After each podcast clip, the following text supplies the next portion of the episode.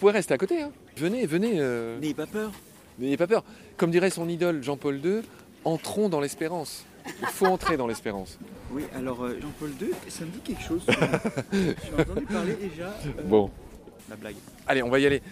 Salut à tous, je suis à Montier. Je viens comme d'habitude de retrouver, entre guillemets, une vieille connaissance, en l'occurrence Marc-André Pas Sellos. si vieux que ça. Hein. Non, non, tu n'es pas si vieux. Mais par contre, originalité aujourd'hui, tu as chaussé, si j'ose dire, un beau bonnet qui te fait ressembler au commandant Cousteau un peu.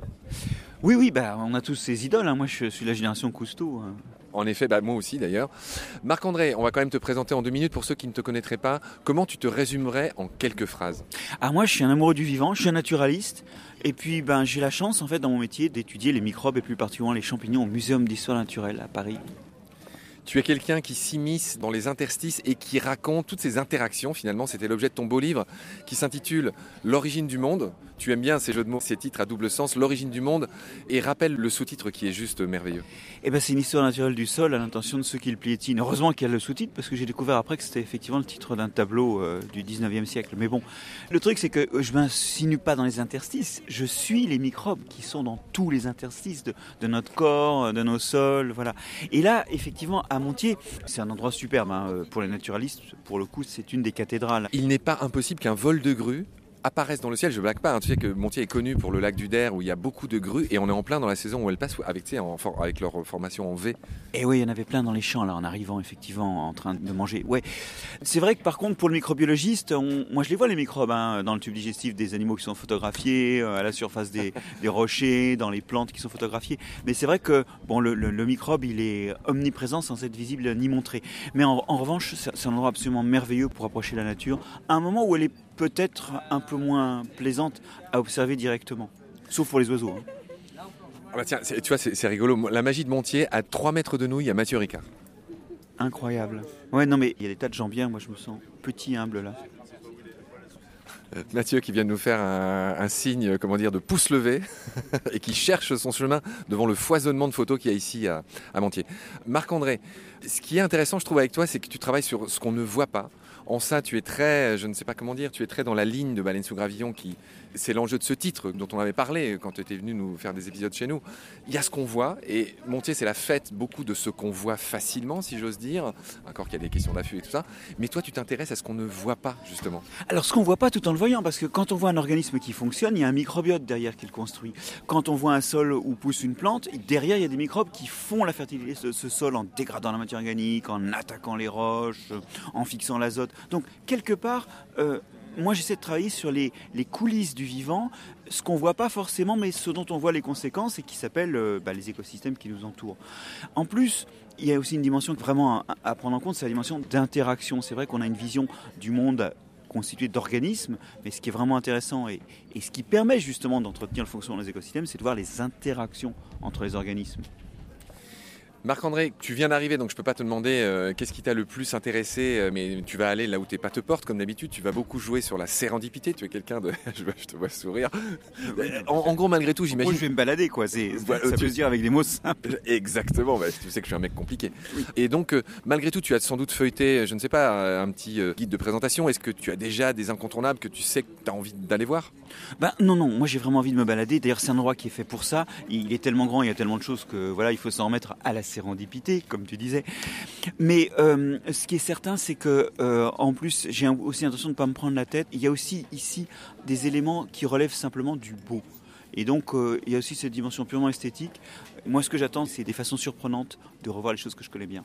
Oui, parce que comme Gilles Boeuf, comme Marc Giraud, comme tous ces grands euh, vulgarisateurs dont tu es, l'enjeu pour toi, c'est la transmission. On le disait tout à l'heure avant d'appuyer sur REC. Peut-être tu as envie de dire un mot là-dessus. C'est drôle parce que tu cherchais les enfants au début de l'interview. J'imagine que tu avais envie de les faire réagir. Oui, alors ne nous l'aurons pas. hein. Je cherchais les enfants parce que mon idée, c'est la formation, la préparation de la prochaine génération à approcher la vie et l'environnement d'une façon qui mutilera un petit peu moins l'avenir que, que ce qu'a fait notre génération, la tienne, la précédente. Et quelque part, je pense que des endroits comme Montier-en-Dière, c'est des endroits où, en famille, voire dans le cadre de sortie de classe, on peut commencer à approcher le vivant de façon plus intuitive, à s'y intéresser, à utiliser la fascination, l'empathie, l'intérêt, pour ensuite bâtir le début d'une compréhension. Et c'est vrai que bon, c'est pas aussi jeune que je voudrais. Ce que je vois, il y a beaucoup de cheveux gris autour.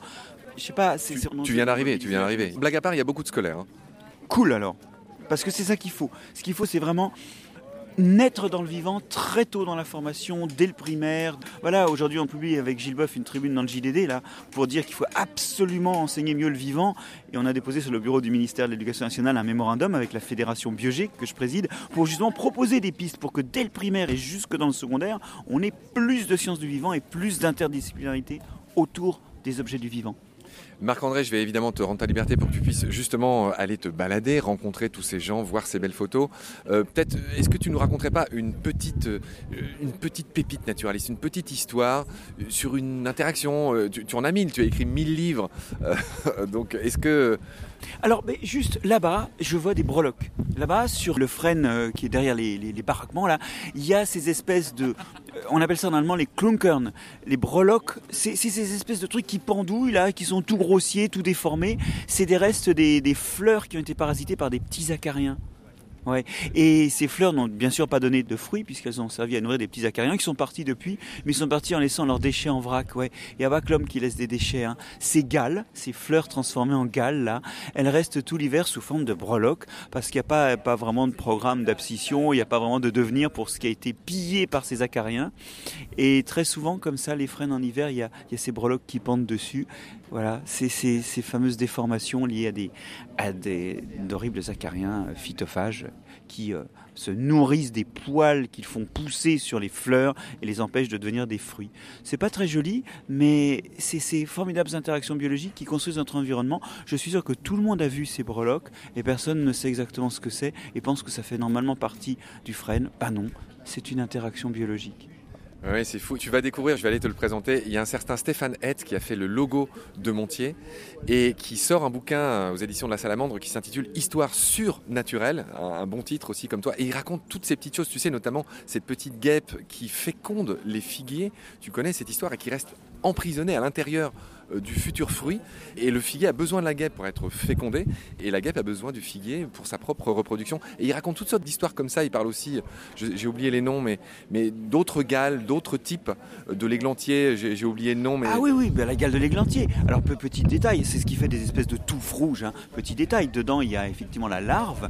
Et si vous ouvrez cette gale d'églantier, euh, la larve a un délicieux goût de noix de coco oui. à faire, à goûter. Et puis alors la, la gale elle-même, autrefois, c'est bourré de tanin ces trucs-là. On en faisait une espèce de, de, poudre à priser qui servait quand on avait le nez congestionné, à, à décongestionner le nez. Mais par contre, j'ai essayé, bon, ça fait surtout tousser. Hein. oui, oui, et je crois que ça s'appelle le cynips d'ailleurs, le, le, petit insecte qui fait ces gales. Ça, c'est un rodites, la rodites rosée, c'est la gale de l'églantier. Euh, que ce soit mes klunkern ou cette gale de l'églantier, tout le monde a vu ça, mais personne n'a la clé, et la clé, c'est l'interaction biologique. La clé, c'est la curiosité, tu l'as bien dit, Marc-André. Merci beaucoup de nous avoir dit quelques mots. Je vais te rendre ta liberté pour que tu puisses aller visiter ouais, tout ouais, ça. Je suis impatient d'y aller. Salut, Marc-André. À bientôt.